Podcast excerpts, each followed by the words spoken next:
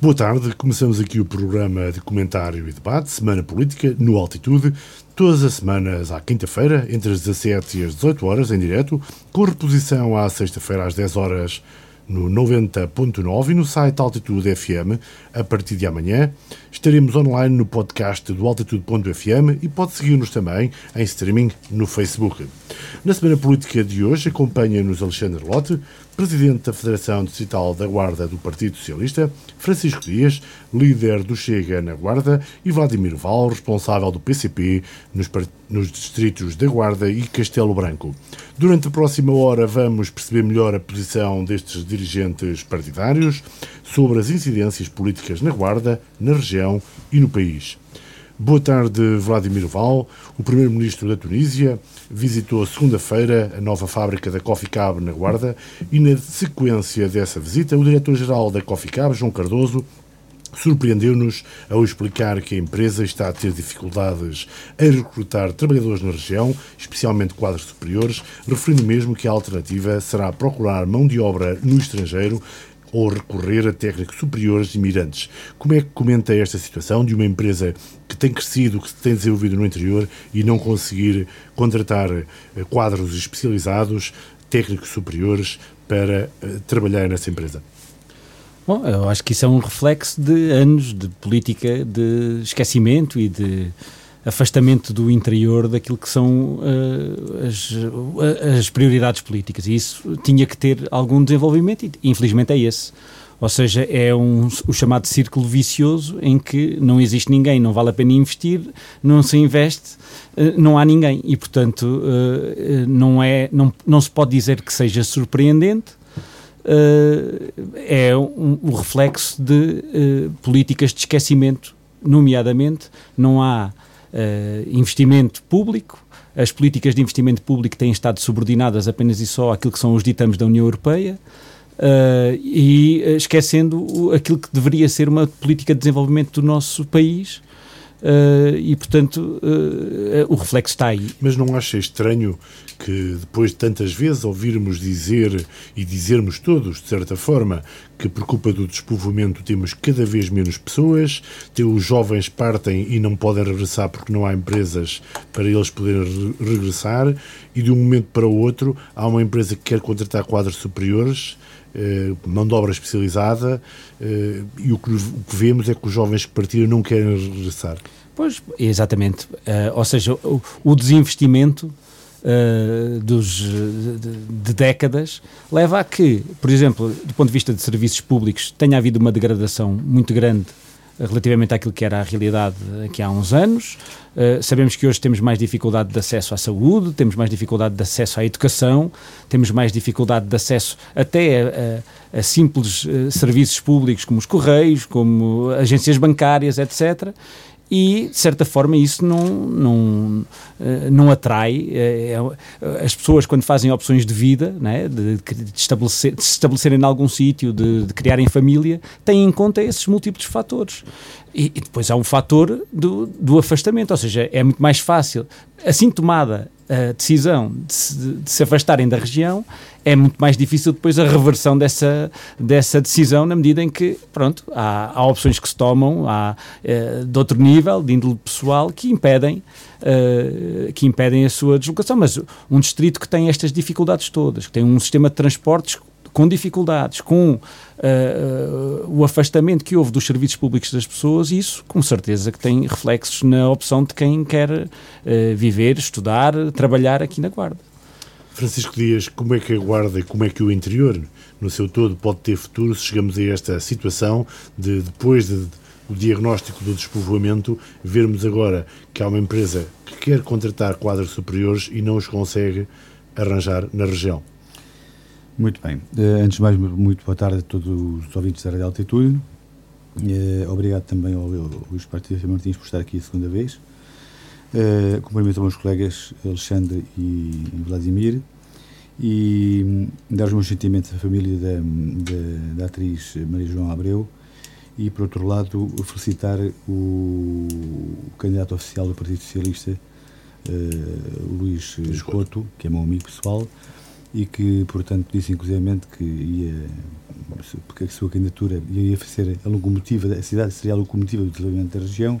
Espero que não seja a, locomotiva que estamos a esperar há muito tempo na, na Guarda. Mas pronto, uh, fica aqui minha, o, meu, o meu apontamento. Quanto à questão do, quanto à questão do que concretamente que me pôs. Ora bem, isto é, é, é, é vamos lá ver, isto é um, chegamos a um caricato, uh, a um paradoxo que eu acho que é, que é, que é de referir. Por um lado, portanto, as, as grandes empresas da Guarda, que se desenvolveram na Guarda, e do qual a Guarda depende economicamente, porque se não existissem, a Guarda seria um, portanto, um manto de pobreza, pura e simples, uh, tem que recrutar, portanto, elementos uh, imigrantes. Ou seja, tem que ir à Tunísia, a Tunísia já está a preparar uma, uma escola para, para formar, eh, para falar em língua portuguesa, para depois os poder enviar para cá. Por outro lado, temos imigrantes uh, em Odmira que foram explorados, maltratados, escravizados, deportados e metidos num gueto. Portanto, este, isto é que é a situação a que o nosso país chegou, portanto, uma situação lastimável. Portanto, isto porquê, e aqui uh, repito as palavras do, do meu amigo Vladimir, não se apostou seriamente em políticas de educação, em políticas de educação que pudessem permitir que esses quadros uh, tivesse uma mão de obra especializada na guarda que acompanhasse o, o, o tecido empresarial que se foi desenvolvendo aos poucos. Certo que o, o desenvolvimento empresarial foi muito pouco, Uh, a política foi sempre no sentido, como eu costumo dizer, no sentido eleitoralista, no sentido de, da aldeia, no sentido da pequena perspectiva, nunca do desenvolvimento dos serviços de uma forma global, nunca do desenvolvimento do, da, do tecido empresarial, do, do, médio, do médio e das grandes empresas, do, do, do tecido empresarial. E como tal, portanto, não se investindo, agora temos esta falta de mão de obra especializada. Pronto. Isto é, é uma situação caricata e muito grave no meu entender. Alexandre Lota, na sua opinião, eh, foi surpreendente que um, o responsável de uma grande empresa, de um grande empregador, o maior empregador, aliás, da Guarda, eh, em termos privados, que é a Coficab, que nos venha agora dizer que não consegue contratar na Guarda, na região, no interior do país, eh, quadros superiores? Antes de mais, boa tarde a todos. Uh, cumprimentar o, o auditório. Uh, primeira vez que estou também com, com o Vladimir e com o Francisco Dias. Um prazer em estar aqui convosco. Uh, infelizmente, para quem está atento àquilo que é a realidade dos nossos territórios, acaba por não ser de facto surpreendente.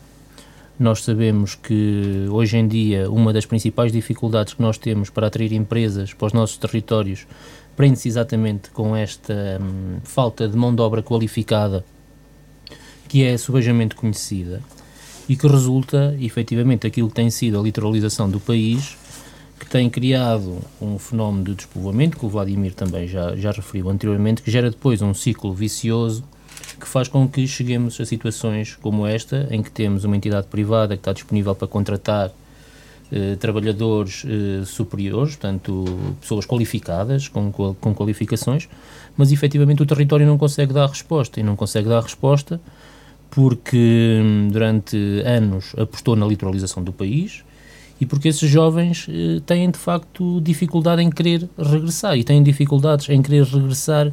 Porquê?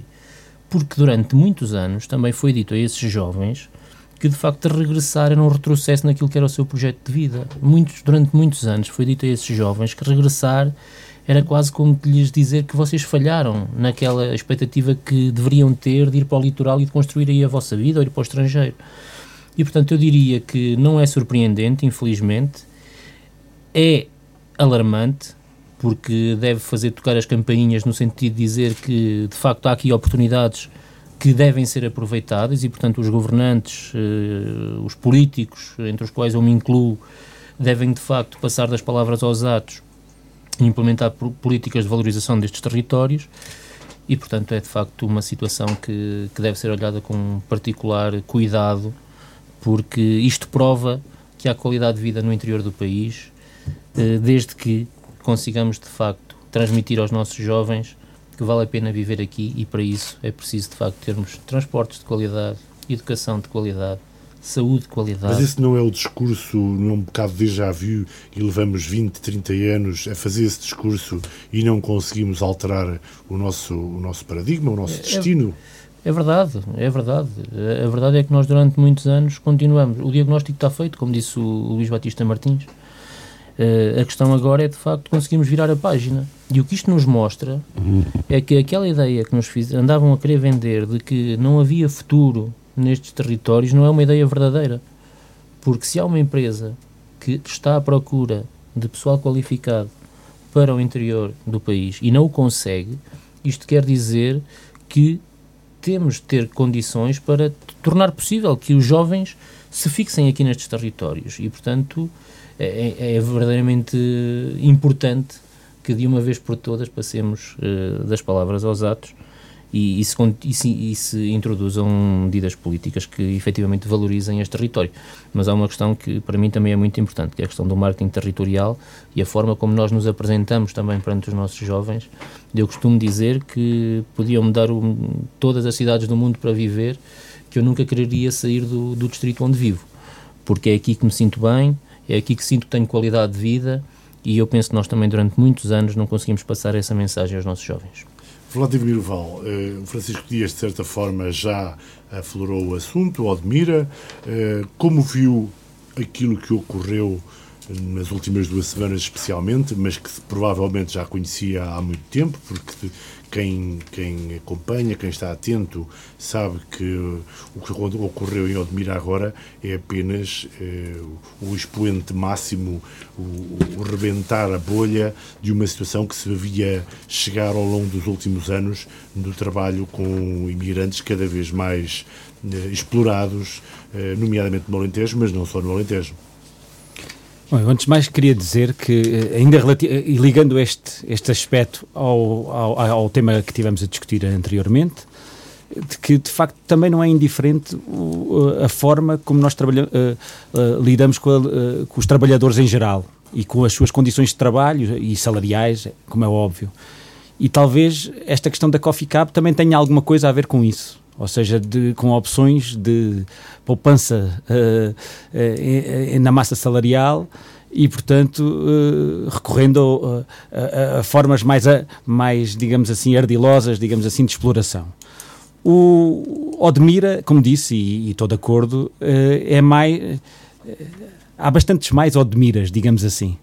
E nós conhecermos bem aqui a nossa região, começamos a ver também algumas odmiras aqui na nossa, na nossa região, uh, nomeadamente uh, através da, da, da, naquilo que são os trabalhos agrícolas, muitos deles sazonais, é, é, bem, é bem certo, mas uh, já hoje na região existem situações destas. o PCP tem vindo a denunciar, de certa forma, alguma hipocrisia que tem havido em relação à questão da Odmira, na medida em que parece que foi uma novidade que agora apareceu, quando a gente, quem esteve atento, sabe que a bolha estava lá, como disse o Batista Martins. Uh, aliás, já em 2012 nós temos iniciativas ali naquela zona relativamente àqueles trabalhadores, uh, questionando o governo, alertando as autoridades fizemos várias perguntas, requerimentos até, a partir de realidades concretas ah, da, daquele, de Odmira, mas também do, do Alentejo em geral e do país.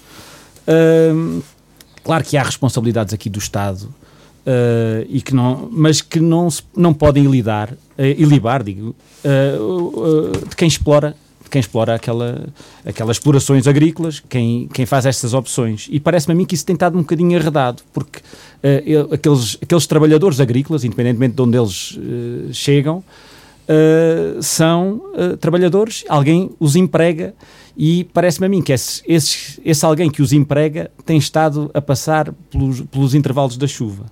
É claro que há responsabilidades do Estado, como disse, há, há, esta legislação laboral que é cúmplice desta, desta situação, há as estruturas do Estado que perderam uh, uh, capacidade de intervenção, a ACT, nós temos vindo a intervir no sentido de alertar para a dificuldade de intervenção da ACT, da Autoridade para as Condições de Trabalho, que não tem técnicos, não tem capacidade de fiscalização E há todos os aspectos que, que derivam das monoculturas intensivas que estão a, a, a popular o país de uma maneira assustadora. Uh, muito ligadas ao capital estrangeiro uh, e muito ligadas também a uma falta de apoio que há à agricultura familiar, que depois leva a esta situação de aposta em modelos de salários baixíssimos, uh, de exploração intensiva da terra e, do, e da mão de obra, e portanto era necessário que eh, houvesse alterações destas normas gravosas da legislação laboral que permitem fazer esta, este tipo de exploração, era necessário haver investimento na, na capacidade do Estado em fiscalizar, mas é também necessidade de chamar à responsabilidade eh, eh, os empregadores que não olham a meios para explorar uh, a mão de obra, seja ela imigrante, seja ela do, nacional, seja ela de onde for, trata-se de trabalhadores que têm que ser respeitados e, e, e cujos salários e condições de trabalho têm que ser valorizadas. Até que ponto, é Francisco Dias, até que ponto é que o assunto Odmira veio dizer-nos esta realidade que todos, de certa forma, já conhecíamos e que agora ficámos um pouco impressionados? Como é que o Francisco Dias vê esta situação, que, como, como disse bem o Vladimir Val, não ocorre apenas no Alentejo, no Alentejo, ocorre um pouco por todo o país, mas neste caso, de forma na exploração do, dos imigrantes asiáticos, é mais intensa uh, nestes conselhos onde a agricultura passou a ser intensiva. Como é que vê esta realidade? Muito bem. Uh, antes disso, queria só referir o seguinte: uh, como disse o, o Alexandre, e muito bem, há que mudar o rumo da, da conversa, portanto, há que, há que tomar um novo, um novo, uma nova política, mas o que é certo, há que tomar, porque há 46 anos que estamos assim e não se tomou. E não se tomou, portanto, não se tomou essa, essa medida. Portanto, é uma realidade que nós temos pura, nua e crua. Uh, o mudar já ouvimos, já ouvimos isto há 20 anos. Há que mudar. Entretanto, o, aqui o meu amigo uh, Vladimir também fala que, que será um dos principais objetivos da Coffee Cab tentar diminuir a massa salarial. Eu não, irei por aí, portanto, eu penso que a Coffee Cab, que é uma, uma, uma empresa com uma cultura organizacional bastante, bastante evoluída, e penso que já está naquele patamar de entender que, de facto, os interesses, portanto, do, do, do, do patronato não são, eh, de forma alguma, eh, diferentes dos interesses dos, do, dos empregados. Portanto, temos que ver a empresa como um todo e temos que ver a empresa como, como uma fonte de sustento, tanto para patrões como para empregados. Portanto, isto aqui é, é claro. Quanto, quanto à, àquela questão do, do interior, eh, portanto, aquela litoralização que sempre o Governo tentou impor, é, é uma realidade, de facto, não há dúvida nenhuma, mas eh, nós também sempre também temos uma cota parte de responsabilidade. Porque nós também sempre fizemos a figura de coitadinhos. Sempre nos desculpamos que o Governo Central é que é o culpado disto tudo. Eu vim para cá trabalhar de ânimo leve, estava na Carris e vim para aqui para o interior, para uma, para uma média empresa, e, portanto, eu acho também que é aqui que está a qualidade de vida. E acho que é aqui que as autarquias devem promover incentivos aos jovens para que venham para cá trabalhar. Nomeadamente, por exemplo, através da redução do IRS nesta zona, através da redução da derrama ou do IRC para as empresas que se criassem, etc, etc. Mas, concretamente, agora, voltando novamente à questão de, de Odmira. O que eu acho que passou no Odmira, em Odmira é o seguinte, é cada vez mais Uh, há uma linha menos, menos tenue, a linha, a linha é cada vez mais tenue, digamos assim, entre a democracia e o autoritarismo. Portanto, eu já não entendo portanto, onde é que está a democracia e o autoritarismo neste momento. Portanto, quando se vai buscar um conjunto de, de imigrantes que já, já maltratados por natureza porque eles estavam a trabalhar, não é? nos seus locais de trabalho, em condições uh, sub, uh, desumanas, depois faz um aparato para os levar para, o, para, para, para Zemar uh, com, com, com polícias, com cães polícia, que parecia uma operação, digamos, do, do faroeste, não é? Tudo isto impressiona, porque estamos a falar de pessoas, estamos a falar de pessoas que passaram mal, de crianças que passaram mal, de crianças que estão mal alojadas, que estão mal, que estão mal atendidas. E, portanto, tudo isto, tudo isto me, me choca. Uh, como isto, portanto, este tipo, este caso de Odmira não é único. Todos sabemos que há N casos de, de, de Odmira, subejamente conhecidos há muito tempo, subejamente conhecidos há muito tempo, inclusive na, na Penha da Azeitona do, do Alentejo, também havia casos destes. E o que é certo é que o Estado nunca teve uma ação interventiva portanto, no combate a estes, a estes empregadores, a estes maus empregadores. Portanto, se uh, a Inspeção do Trabalho, a ASAI, se mete com tudo e com mais alguma coisa, com, com, com pequenos problemas do restaurante, etc, etc, este é um dos pontos fundamentais que temos que atacar, que é o trabalho humano e as condições de trabalho que oferecem aos nossos cidadãos, seja onde forem. Esta, esta é a minha, a minha, a minha opinião. Alexandre Lota, o Governo esteve bem na resolução dos assuntos de Odmira, até que ponto é que o ministro Cabrita, que nos últimos dias tem andado um pouco resguardado, retirado, até que ponto é que o ministro Cabrita devia ter tido outro tipo de atitude, eh, como comenta a invasão, ou pelo menos na opinião de algumas pessoas, a invasão do, do, complexo Zemar, eh, até que ponto é que esta é a forma correta de trabalhar, de trabalhar, não de receber quem vem trabalhar para Portugal? Bem, estão, são, são várias perguntas que entram com toda, todas no, mesmo no, no, mesmo assunto e que é aquilo que verdadeiramente me choca, que é o desrespeito pela condição humana daqueles trabalhadores.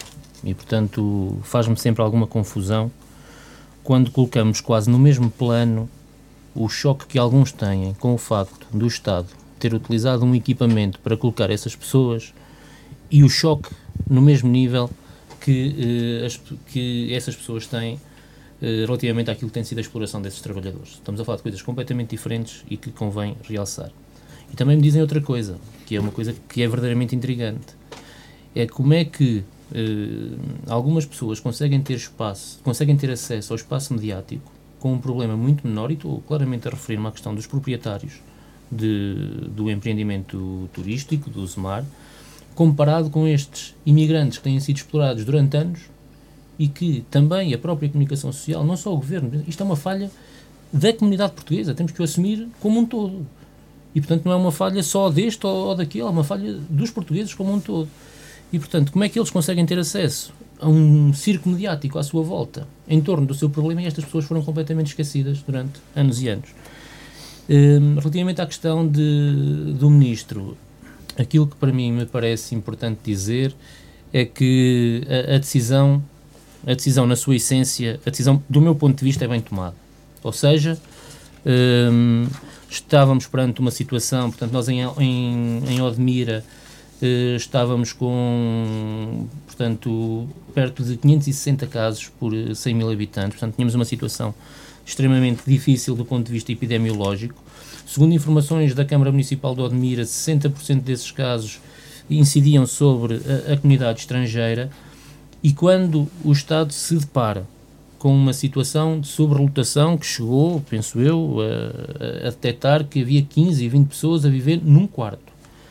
Uh, sabendo que tem que acionar o estado de calamidade e não utilizar um empreendimento que existe em Odmira, com casas disponíveis para dar resposta a uma necessidade, a uma necessidade urgente e imediata como era aquela que estava colocada de cima da mesa, muito mal seria se o Estado não tivesse tomado essa decisão. Agora, do ponto de vista da comunicação, assumo que eventualmente poderá ter havido, do meu ponto de vista, alguma, uh, alguma falha, porque uh, era evidente, pelo menos para mim, que quando se decide utilizar o complexo de Odmira, ninguém estava a pensar em utilizar as casas que são apesar de serem, eh, portanto, não serem habitações fixas, serem casas de férias, ninguém estava a pensar utilizar essas casas das pessoas que legitimamente ali têm o seu espaço.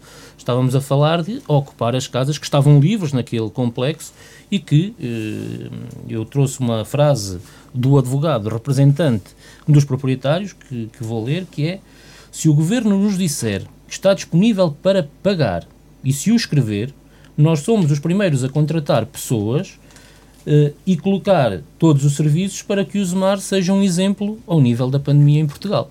Ora bem, isto é claramente revelador de que não houve aqui qualquer tipo de autoritarismo, era um equipamento que estava perfeitamente disponível para ser utilizado para este fim e mal seria se o Estado não o utilizasse numa situação tão difícil como aquela que se estava a viver em, em Odmira.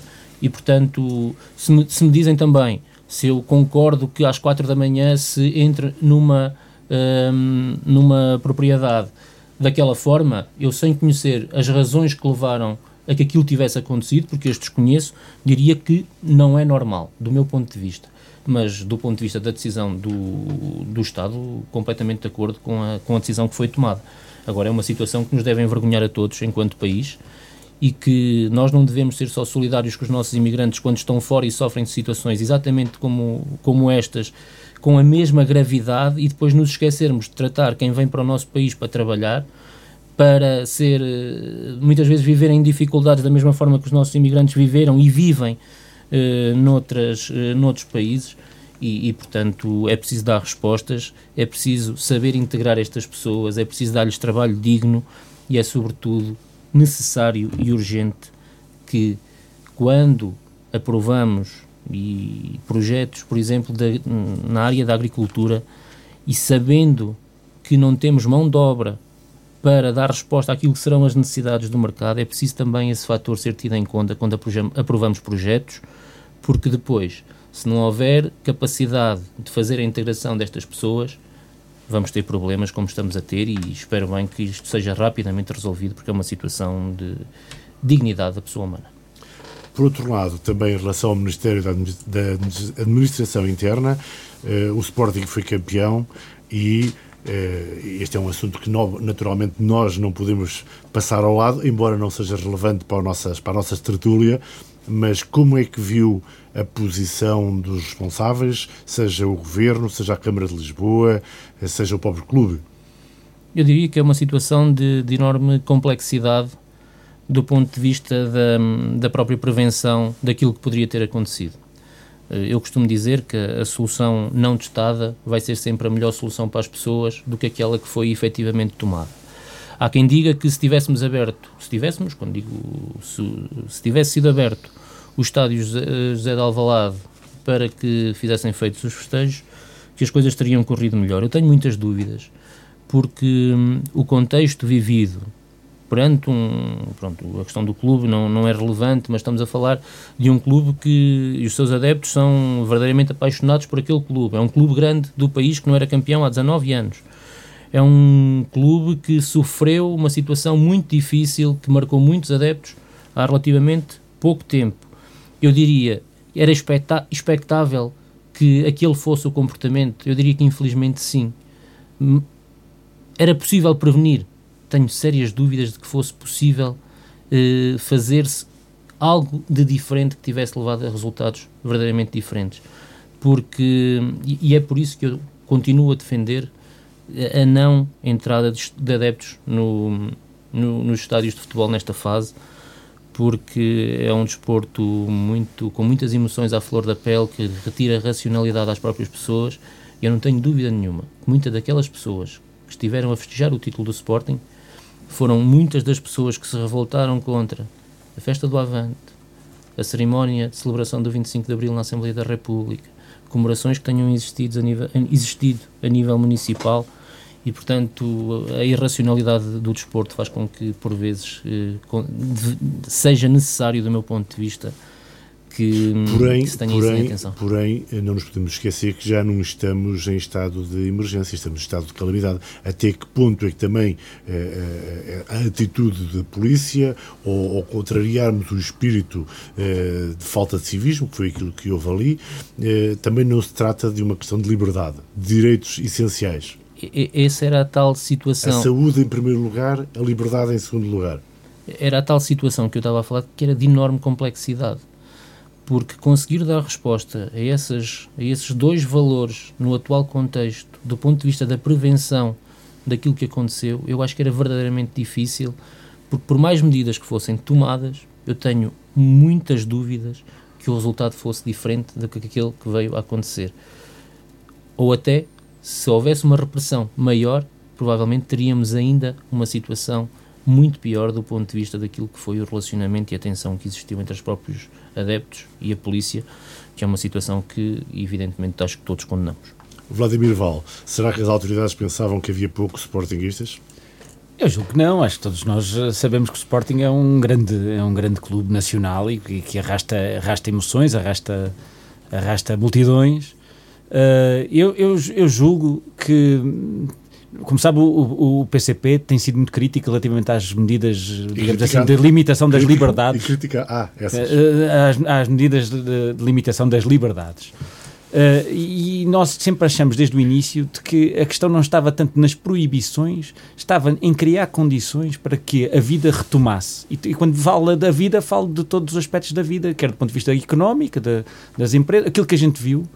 Da, da, das atividades culturais, das atividades desportivas, da, da vida normal e dos eventos. Uh, aquilo que nós uh, acabamos por assistir foi uma substituição das medidas que eram necessárias tomar, que passavam por testagem massiva das, da, da, das populações, passavam por medidas ao nível do Serviço Nacional de Saúde, passavam por condições para que os eventos se fizessem, mas cumprindo regras. Aliás, eu julgo que foi aqui referida, a Festa do Avante deu um contributo para eh, demonstrar que é possível fazer eventos de massas cumprindo regras, é claro, uh, uh, e, e, tenho a impressão que nós perdemos meses uh, ao invés de prepararmos os eventos, as, as próprias pessoas, no sentido de, uh, vá lá, continuarem a sua vida com regras e respeitando essas regras e depois garantindo que havia testagem, que havia vacinação, que ainda estamos com dificuldades, apesar de ter havido aqui um progresso grande, que havia vacinação Uh, uh, portanto, isto, isto porventura poderia ter tido outros contornos, digo, digo eu. é claro, as questões emotivas, estou de acordo, seja, há, aqui, há, um, há um aspecto aqui incontrolável, mas que tenho a impressão que porventura teria decorrido de outra forma se, se tivessem antecipado alguma reabertura Uh, e não estou a falar de irresponsabilidade, não estou a negar os efeitos da pandemia, não estou a negar que isto era uma, era uma questão que tinha que ser vá lá, adressada por, por, por parte dos governos.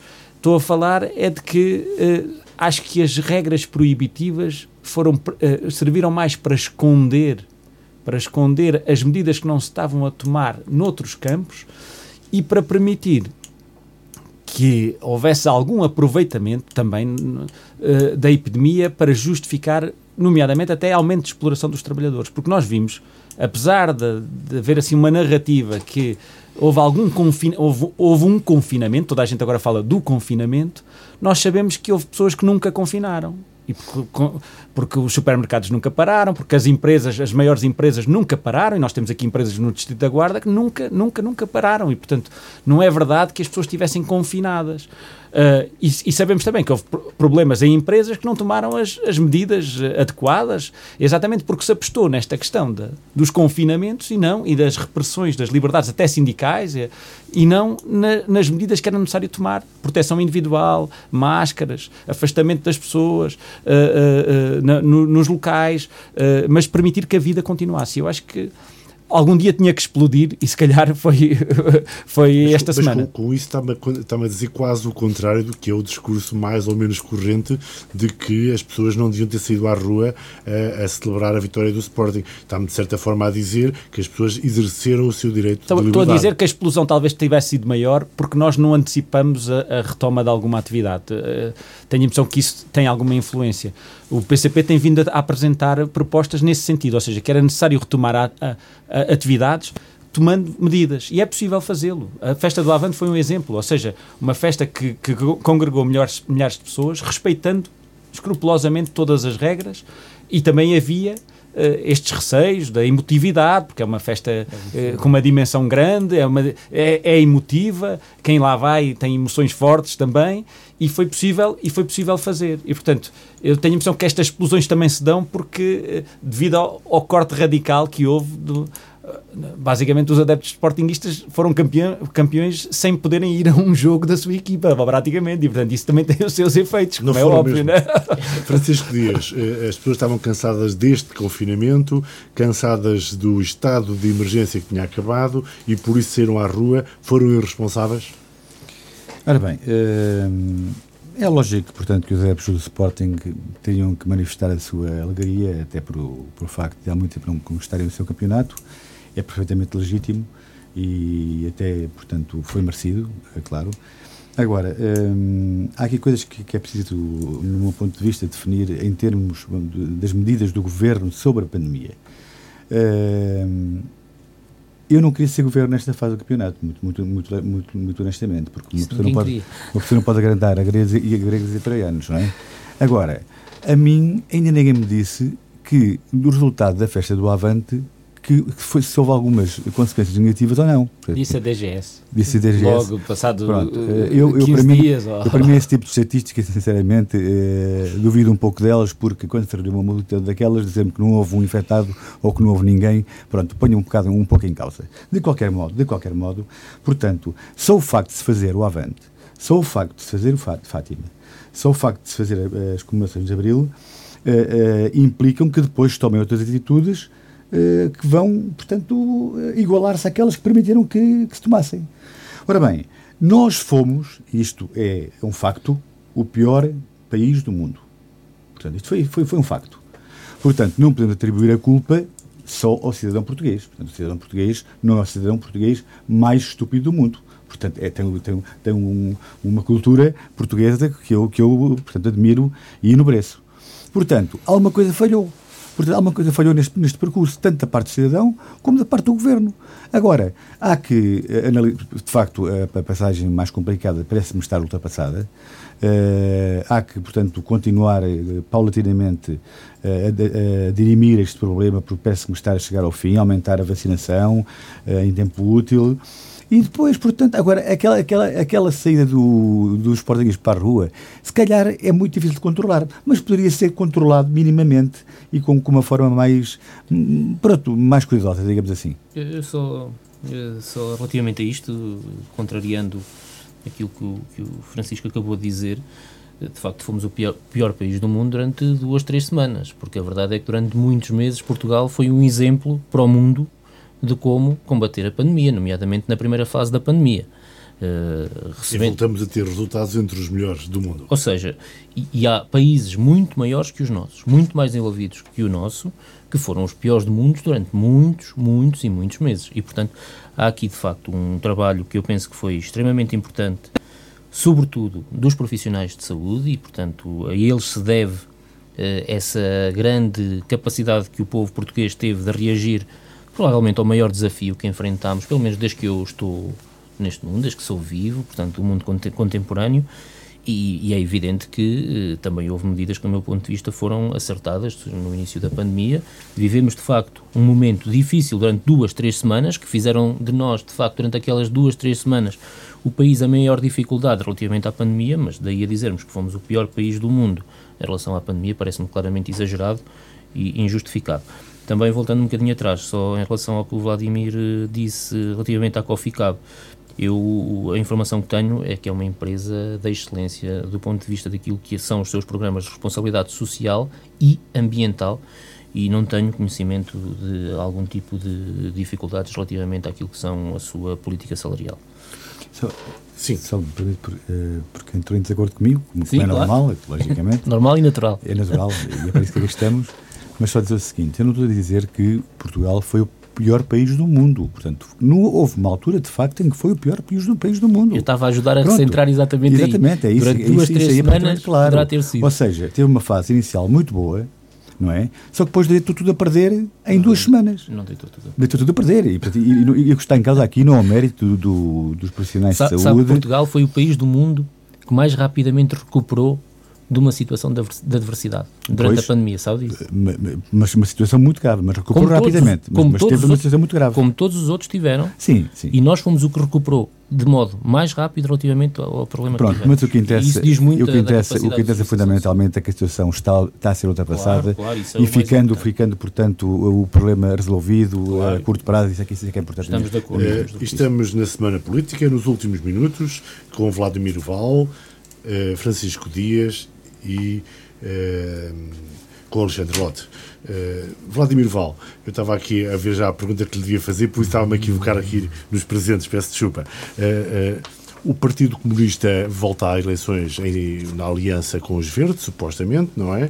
Neste momento a CDU já tem definidas as candidaturas no Distrito da Guarda para as próximas eleições autárquicas?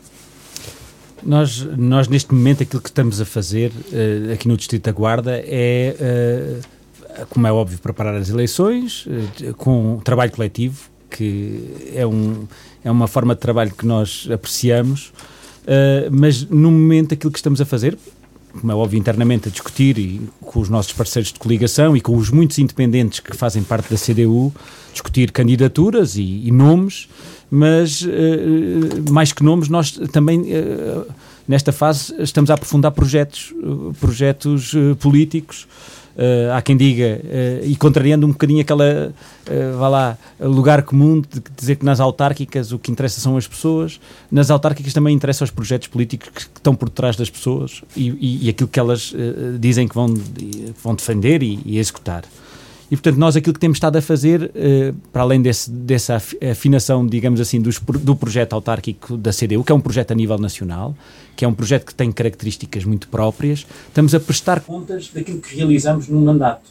Estamos a fazer isso nos vários conselhos aqui do distrito de, de, da Guarda, aqui na Guarda já o fizemos, uh, temos um eleito na Assembleia Municipal e é desse trabalho que apresentamos começando na Assembleia Municipal. Começando pela Guarda já está definido quem é que vai ser o candidato a ser. Ainda não, hoje não vou dizer, não vou revelar nenhum, nenhum dos nomes dos candidatos. A seu, tempo, a seu tempo irão saber. Nós estamos focados exatamente nisso. Ou seja, quer na Guarda, quer em Ceia, quer em Gouveia, apresentar uh, os pilares, uh, digamos assim, ilustrar com o trabalho realizado dos últimos quatro anos, ilustrar aquilo que são os nossos pilares do projeto autárquico da CDU, que passa por valorização dos trabalhadores, e damos exemplos concretos do que fizemos em cada um dos órgãos nesse sentido, valorização do serviço público, em particular do municipal, e damos exemplos em concreto, posso dar, o caso de, de a, a, a, atitude que tivemos e o trabalho que desenvolvemos eh, no sentido de denunciar aquele negócio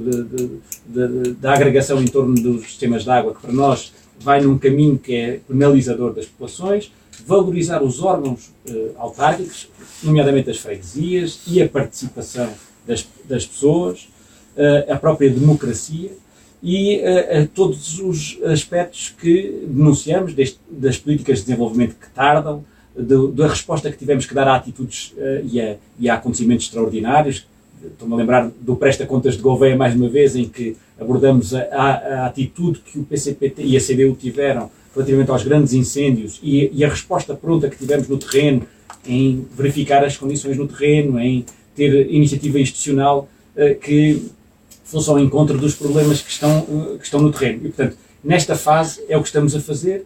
Uh, e estamos a fazer reuniões e contactos em todo o distrito. Mas já têm definido em que conselhos, em que conselhos é que irão apresentar candidaturas? Os objetivos que temos é apresentar a todos os uh, conselhos do Distrito da Guarda, apresentar candidatura, e apresentar uh, candidaturas ao maior número possível de uh, freguesias. É esse o objetivo político que temos. Uh, e depois, claro, conselho para conselho vai variando depois os, os, os, objetivos eleitorais, mas assim, genericamente é isto.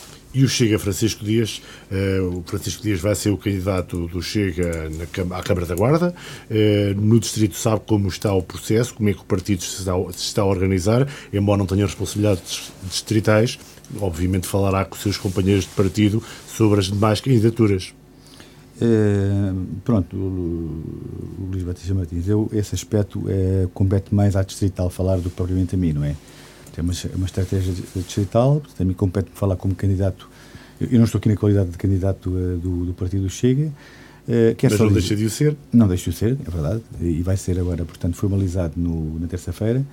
Uh, quero só dizer que, de facto, para além dos interesses do partido, da defesa dos interesses do partido do Chega na região, portanto, é, mais, é, é tão ou mais importante defender os interesses da Guarda. E, portanto, o, contrariamente uh, ao, ao, que disse o Vladimir. Vladimir, portanto, eu penso que Uh, está bem que há, um, há uns princípios subjacentes do, do partido, mas uh, mais importante é uh, enquadrar esses, esses, esses, princípios do partido na realidade do nosso próprio, da nossa própria região. Portanto, e aí eh, terá que ser uma gestão personalizada e, e, uma gestão, digamos que muito, muito, partic, muito particularizada. Quanto a, quanto a estratégia para o distrito, não, não vou falar sobre isso. Mas tem uma estratégia já definida para o Conselho, eh, tem já as pessoas envolvidas, está a criar a equipa? Estou a criar a equipa, está a andar hum. e tenho programa, portanto... Quem é que vai ser o candidato à Assembleia Municipal? Uh, não, não posso responder neste momento. Okay. Alexandre Lotte, em relação ao Partido Socialista, é um partido que supostamente tem outras pretensões, nomeadamente metade dos conselhos do Distrito da Guarda eh, poderão ser ou não eh, governados no próximo mandato por eh, autarcas do PS. É assim ou as expectativas estão a descer? Não, não, as expectativas são exatamente, eu, eu referi isso a quando a minha candidatura à Federação do Partido Socialista, em que o objetivo é termos mais câmaras e mais, mais votos e mais mandatos. Se não acontecer isso? Se não acontecer isso, teremos que fazer uma avaliação eh, política sobre as causas do, do resultado. Agora, eu, conforme Lotte... disse anteriormente, eu olho sempre para as coisas de modo positivo e estou convicto que isso irá efetivamente acontecer. O Alexandre Lotte impôs, de certa forma, um dos seus apoiantes como candidato à Câmara Municipal de Foscou, o Vítor Sobral. Eh, tem havido alguma polémica eh, e, ao que parece, não, não estará a conseguir agregar algum apoio localmente. Isso preocupa-o? Não, porque a premissa não, não está correta porque o, o Vítor Sobral não foi meu apoiante eh, às eleições da Federação, nem sequer é militante, é um independente.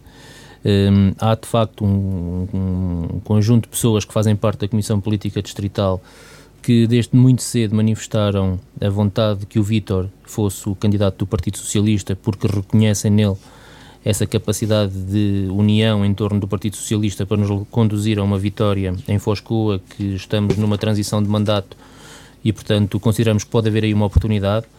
Um, e, portanto, essa situação, na essência, conforme foi colocada, não se coloca. Em Vila Nova de Foscoa, o Partido Socialista tomou a decisão por unanimidade no Secretariado da Federação, na Comissão Política Federativa, ouvindo os, os autarcas de Vila Nova de Foscoa, e a informação que eu tenho é que as coisas estão a correr muito bem eh, relativamente à candidatura do Vítor Sobral e penso que também em Foscoa o Partido Socialista terá um excelente resultado. E a Guerra da Beira e Meda, onde o regresso de dois dinossauros vai obviamente deixar o, o PS que governa esses dois municípios em algumas dificuldades, ou não? Ou não.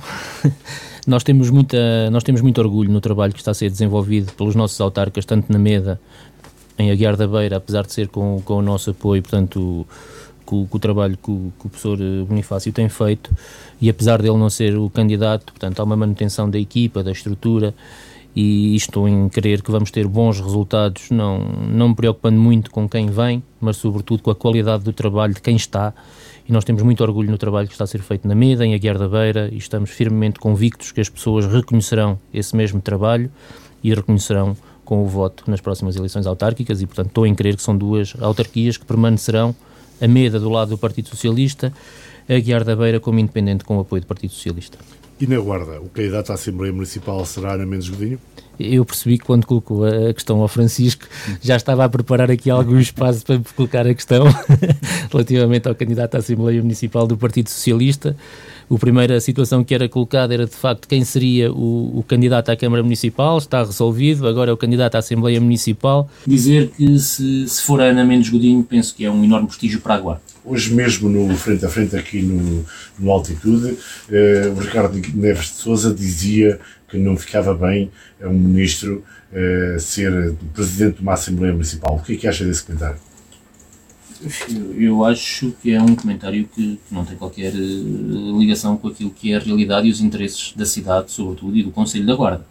Porque é evidente que ter um ministro que seja presidente da Assembleia Municipal da Guarda é um prestígio para a Guarda e é muito importante para a afirmação dos projetos que a Guarda tem e possa vir a ter no âmbito daquilo que é a exigência perante o, o Governo da Administração Central. portanto, parece-me que isso não tem qualquer tipo de cabimento. Compreendo que possa haver algum susto do lado do PSD quanto a essa possibilidade, que não é certa, repito, mas acho que não é caso para chegarmos a tanto, que permaneçam tranquilos. Portanto, já não confirma. Que resolvam os problemas internos que têm para resolver, e são muitos, que se preocupem com aquilo que é preciso fazer dentro do PSD para efetivamente conseguirem tranquilizar as águas e deixem o Partido Socialista fazer o seu trabalho com tranquilidade, porque nós vamos para estas eleições para ganhar, claramente.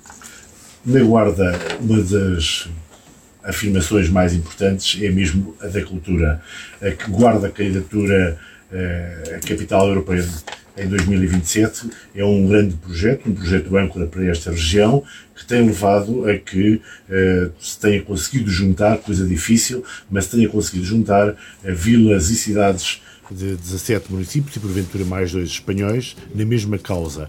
Vladimir Val, desde o Partido Comunista, como vê esta âncora, como vê este projeto?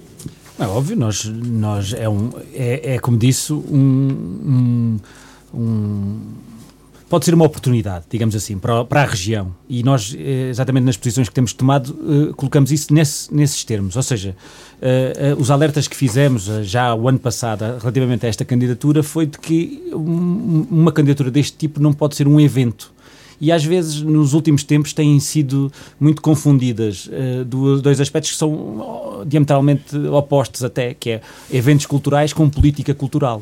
E, uh, na nossa opinião, e alertamos isso já no ano passado e nas posições que tivemos vamos tendo nos órgãos municipais, nomeadamente aqui na Guarda, é de que não, uh, uh, o apoio a, a, eventos não é igual a uma política cultural. E isso demos essa. E, portanto, nós precisamos de aproveitar esta candidatura eh, para uh, uh, se uh, para, como instrumento para a aplicação de uma verdadeira política cultural. E para isso precisávamos de ver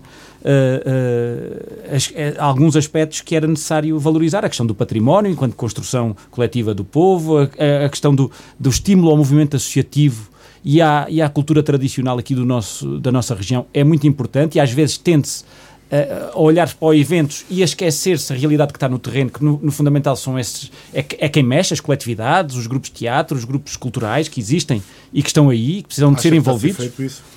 Eu espero bem que sim.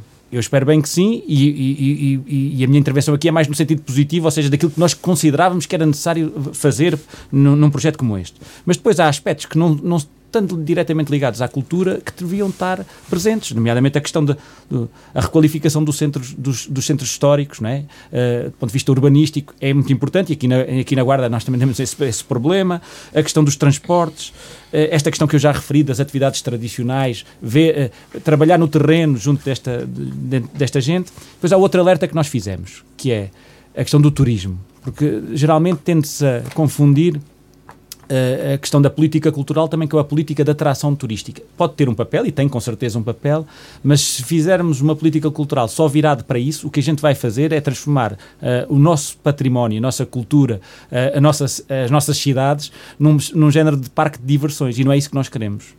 Uh, e essa, essa atitude, essa atitude, uh, uh, portanto, estes alertas foi aquilo que a gente, que, que, o PCP tem vindo a fazer nos órgãos autárquicos e que deixa aqui mais uma vez, ou seja, valorizando a candidatura, mas estabelecendo estas premissas para que ela pudesse ser, de facto, uma candidatura que revertesse a favor, digamos assim, da região. Francisco Dias, o Presidente da Câmara, referiu que, ou espera que a Ministra da Cultura tenha para com a Guarda um conjunto de nomeadamente a possibilidade de criar um teatro Nacional na Guarda. Como é que o Francisco Dias vê essa possibilidade neste contexto de, eh, do projeto de candidatura da Guarda à Capital Europeia da Cultura? Muito bem, portanto, acho que se enquadra perfeitamente eh, a criação da, da Companhia de Teatro nesta, nesta candidatura da capital da Guarda à Capital Europeia da Cultura. Uh, mas sobre esta, sobre esta candidatura, eu acho que deve ser aproveito, logicamente, não se deve olhar para trás.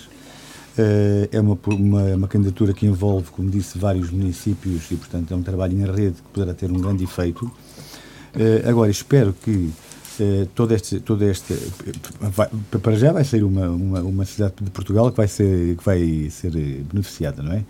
E, por outro lado, esperemos que seja a Guarda no sentido de resolver não só o aspecto cultural, concretamente, mas também, e que é, e que é, e que é cultura, a, nossa zona histórica que está num estado lastimável, uh, o nosso hotel turismo que está no que é o ex pela negativa da, da Falaremos outro dia. Falaremos outro dia. Mas só para dizer uma coisa, só para dizer que uh, nós estamos formatados para que o hotel tenha que ser um hotel. Se calhar temos que começar a pensar em, em dignificar aquele, aquele, aquele Complexo, edifício, conjunto. aquele conjunto, para outra atividade, antes que, que se torne uma ruína completamente, completa. Mas pronto, uh, isto para dizer que, de facto, estou de acordo com o candidato da capital, da, da, capital da, da Europeia da Cultura, e, e esperemos que isto seja um benefício para a região e, e para, para todos nós.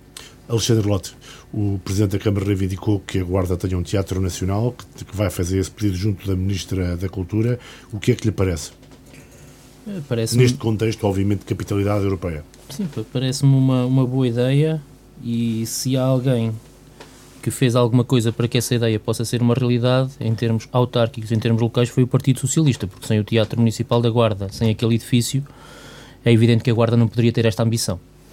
E, portanto, o seu o seu dono, eh, se alguém fez alguma coisa para que pudesse haver, de facto, esta ambição da Guarda de ter a tal eh, companhia de teatro, portanto, o Partido Socialista eh, merece os seus créditos nesse aspecto. Relativamente à questão da Capital Europeia da Cultura, eu estou envolvido, disse na última reunião, porque sou representante do município de Fornos na, na estrutura e, conforme disse no último programa, para mim a Guarda tem é, é a cidade candidata com maior potencial de transformação do território.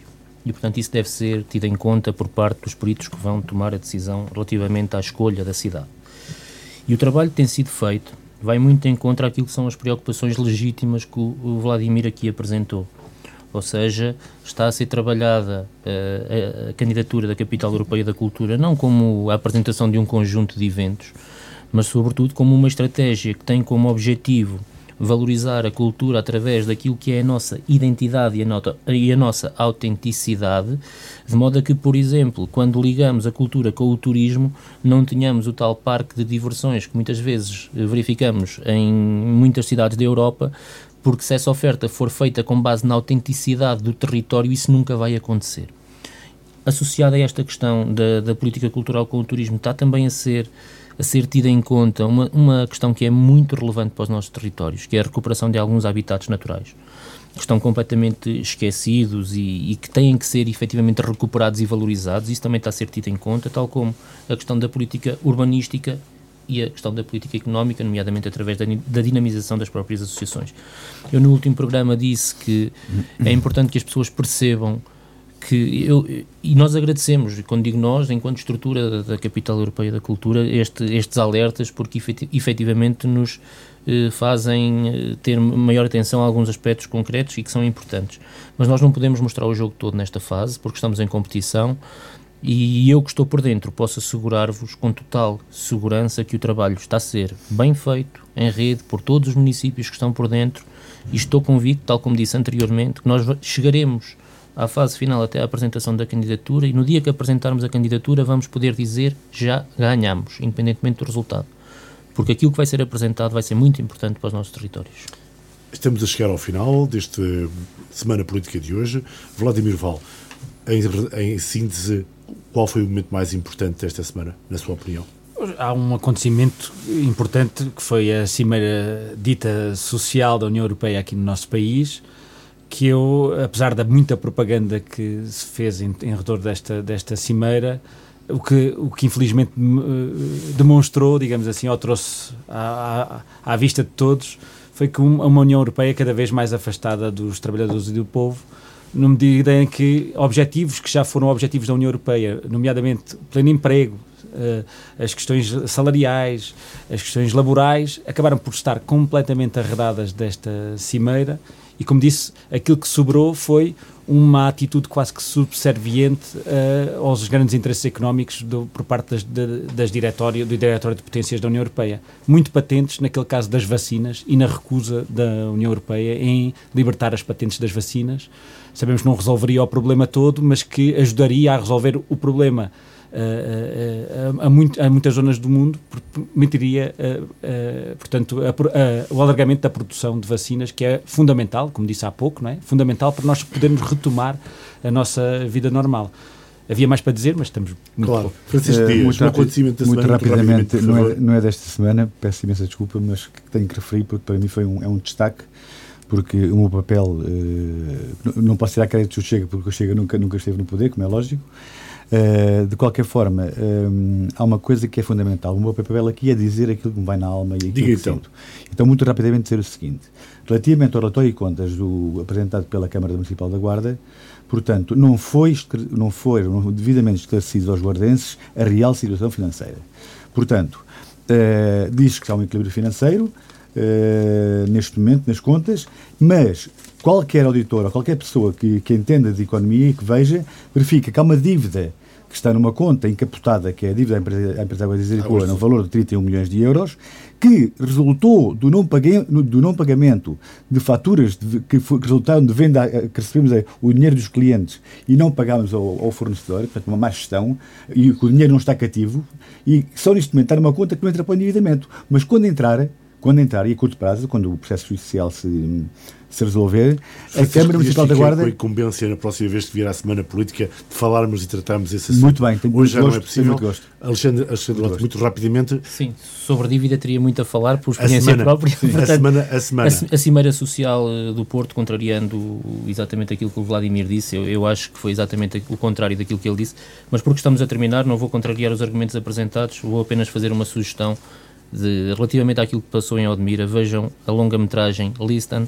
que foi eh, premiada em Veneza, é portuguesa e diz muito sobre aquilo que deve ser feito para sabermos integrar quem nos visita. Terminamos aqui esta semana política. Connosco estiveram Vladimir Val, Francisco Dias e Alexandre Rote. Na próxima semana voltaremos à antena do Altitude para mais uma semana política com Henrique Monteiro, Jorge Mendes e Carlos Condesso. Obrigado por estar connosco.